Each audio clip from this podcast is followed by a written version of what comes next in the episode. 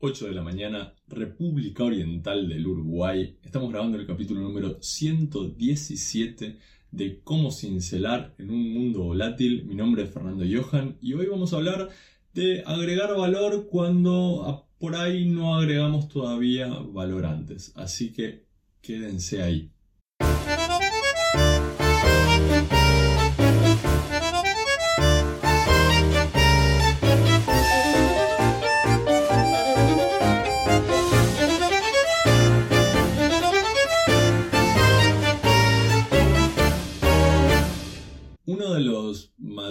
Factores de ansiedad que nos produce em, saltar y comenzar a agregarle valor a los demás cuando no lo hemos hecho antes, viene justamente atado a ese no tener la experiencia de haber agregado valor antes. Hay algunos casos en los que eso es trivial, porque, por ejemplo, yo fui responsable de logística durante 20 años en una empresa y bueno, y ahora tengo una consultora eh, en logística, por más que sea interna o externa, pero yo siento que tengo la autoridad, tengo 20 años de logística.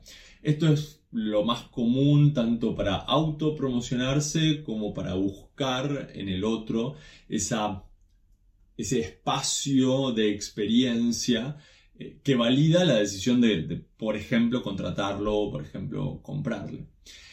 Esos espacios que son, si se quiere, triviales de validación de la autoridad, están en un, grupo grande de gente porque la mayor parte de los proyectos en donde las personas deciden empezar a agregar valor por su cuenta es a partir de su rol profesional que tenían hasta, hasta ese momento. Hay ah, distintos estudios estadísticos al respecto. No, no vale la pena acá aclarar el número, pero someramente la mitad de las cosas que comienzan, eh, la mitad de los proyectos que comienzan con la intención de agregarle valor a los demás vienen con, un fuerte, con una fuerte impronta en la experiencia o en el rol profesional que yo tenía justo antes de comenzar con eso. Entonces, quienes trabajaban dentro de una firma de contadores se ponen su propio estudio, los que trabajaban en una panadería ponen su, propio, eh, su propia pastelería, el que estuvo en un restaurante mucho tiempo empieza a generar su marca, de peluquerías, etc. Pero hay un espacio, que es un espacio eh, en general eh, más abierto de, la innovación, en donde no es tan sencillo digamos, publicitar que tengo experiencia. Esto se puede dar, eh, por un lado, porque simplemente soy joven, soy nuevo, y eh, no, tengo la experiencia. acabo de salir de la facultad, acabo de renunciar a mi trabajo y, me quiero dedicar a algo a, lo que no, en lo que no tengo experiencia. Tampoco tengo por qué ser joven, ¿no? Puedo, puedo estar tranquilamente en mi tercera edad y quiero comenzar un proyecto y empezar a agregarle valor a los demás eh, a partir de, no sé, la, tecnología eh, de la recuperación génica, ¿no? De la terapia génica. No tengo experiencia y eso no necesariamente invalida lo que yo te voy a hacer, que es agregar experiencia a los demás. Entonces, lo primero que aparece es la ansiedad propia, ¿no? ¿Cómo hago yo para promocionarme frente al, al, mundo, a los demás, a los clientes, cuando no tengo la experiencia? Y hay una segunda instancia que es la instancia más institucional de agregar valor, en donde yo tengo un producto o servicio que es nuevo, tengo pocos clientes y no tengo track record, no, tengo una larga lista de personas a las quien se puede consultar para saber si eh, mi servicio está a la altura o, no está a la altura. Y eso eh, genera el mismo, tipo de ansiedad, amén de que adicionalmente genera un problema de competencia en la comunicación. Si yo tengo un emprendimiento, pongamos por caso, que tiene, fabrica eh, cierto tipo de producto de limpieza, ahora por ejemplo están de moda los productos de limpieza que son sin componentes eh, químicamente activos, ¿no? los que son completamente biodegradables y a partir de productos naturales. Bueno, yo, tengo una pequeña fábrica de eso, me estoy posicionando, me tengo que posicionar frente, o si se quiere, eh, contra otros productos ya instalados y yo soy nuevo, ¿de dónde saco la autoridad? Y acá aparecen... Mm, hay, distintas formas de, mirarlo, vamos, vamos a ponerlo así.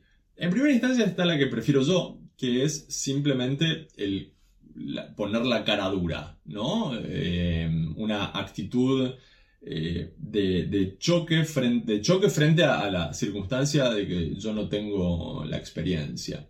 En mi eh, caso particular, a, mí el primer día que me invitan a trabajar con emprendedores, yo no había trabajado con emprendedores antes.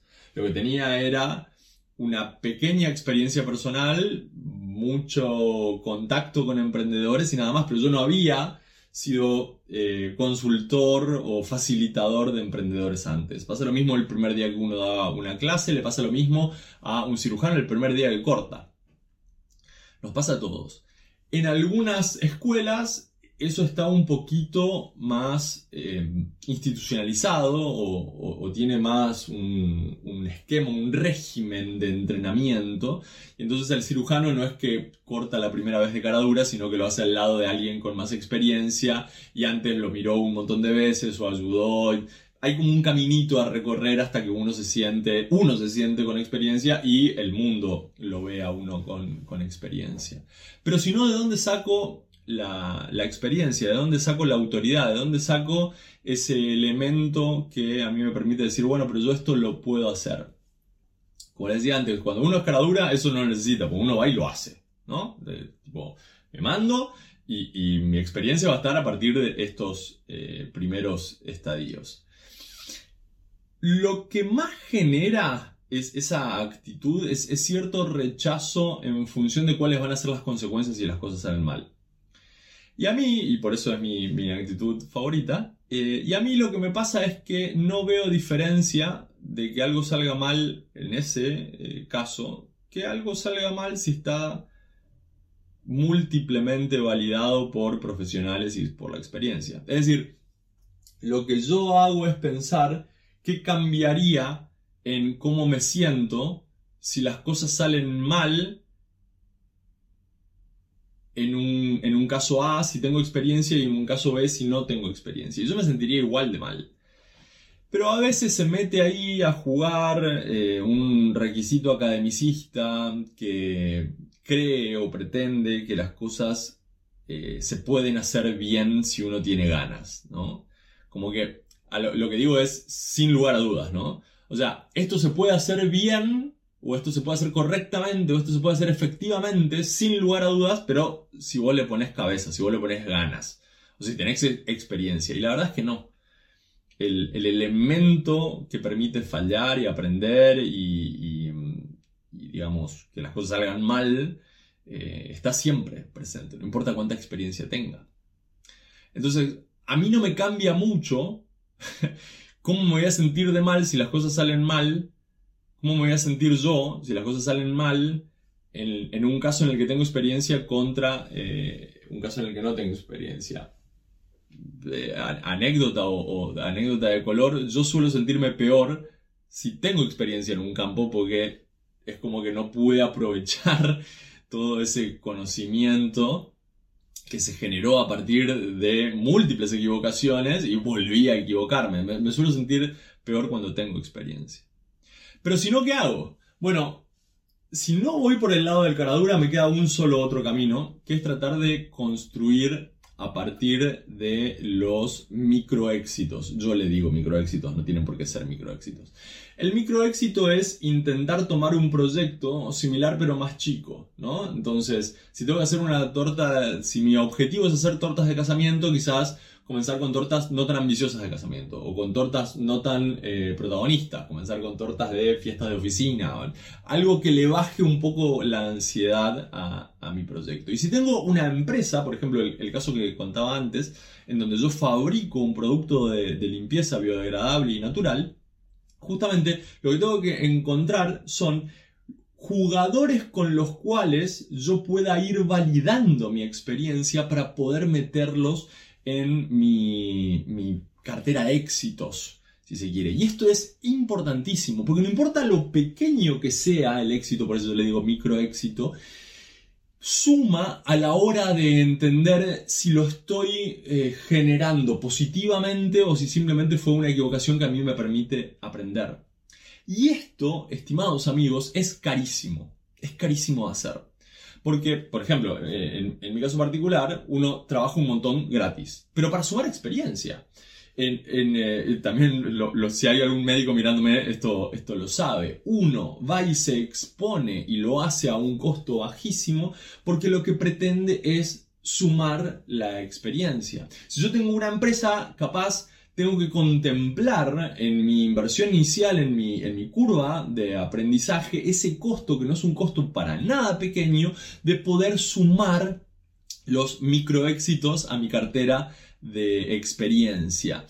Y hay una posibilidad adicional en todo esto, es que yo puedo diseñar ese camino. Yo puedo decir, bueno, primero voy a tomar un cliente con estas características que a mí me permite decir que puedo hacer exitosamente esta tarea. Y después, con este cliente ya validado, con, con esta experiencia validada, voy a buscar otro cliente que tenga unas características un poquito más cercanas a las que yo estoy buscando, de modo de ir dibujando un camino en donde yo estoy cada vez más cerca de agregarle valor a quien le quiero agregar valor, en, definitiva. Hay un... Hasta, hasta ahí la, postura y la información. Mi, mi, conclusión de todo esto es que la única forma de agregarle experiencia a mi currículum vitae es hacer cosas. Y a veces hacer cosas puede ser, como, como yo recomiendo, ir de cara dura para adelante y simplemente hacerlo, o puede tener un esquema mucho más diseñado y ir dibujando un caminito en donde yo voy a ir sumando pequeños éxitos que desde ya les aviso va a ser carísimo. O sea, eh, ustedes van a probablemente van a perder la mayor parte de, perder plata en la mayor parte de esas eh, oportunidades. Pero no hay más caminos porque la única forma de generar experiencia es haciéndolo. Entonces, sí, es cierto, genera ansiedad de repente ir a un cliente grande y, decirle yo tengo este valor para agregar, confía en mí. Eh, muchas veces no hace falta, digamos, estresarse porque pierdo contra la competencia que tiene, que tiene más experiencia o que tiene más éxitos y, entonces los eligen a ellos. Pero eh, queda, queda siempre la necesidad de ir haciendo las cosas. Y yo al cliente grande igual recomiendo ir. Nada se paga muy caro en, el mundo. La, verdad, todo, todo, el mundo dice que todo se paga, y eso es cierto, pero nada se paga tan caro. Así que quizás es una cuestión más de eh, intolerancia mía a la exposición, a la incertidumbre, el resultadismo, el que dirán que una cuestión realmente de mis competencias y si puedo o no puedo agregar valor. Cierro con un, remark, una nota sobre un video de Jack Ma que a mí me parece muy interesante, en donde me parece muy interesante la bajada a tierra de qué es lo que habría que eh, ir haciendo eh, a medida que pasa el tiempo para sumar experiencia. Y, Jack Ma les recomiendo mucho el video. Voy a, dejar, eh, para los que estén mirando esto en, YouTube o lo estén escuchando en audio, voy a dejar el, link en, la descripción. Tiene como una evolución el video en qué es lo que uno debería hacer con su vida para ir construyéndose.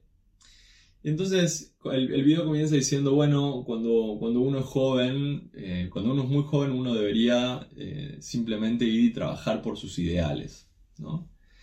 Y, luego quizás vale la pena eh, seguir a alguien, trabajar para alguien, aprender de alguien. Sigue el video, ¿no? Y, cuenta otros estadios. Eh, incluso tiene las edades eh, el video.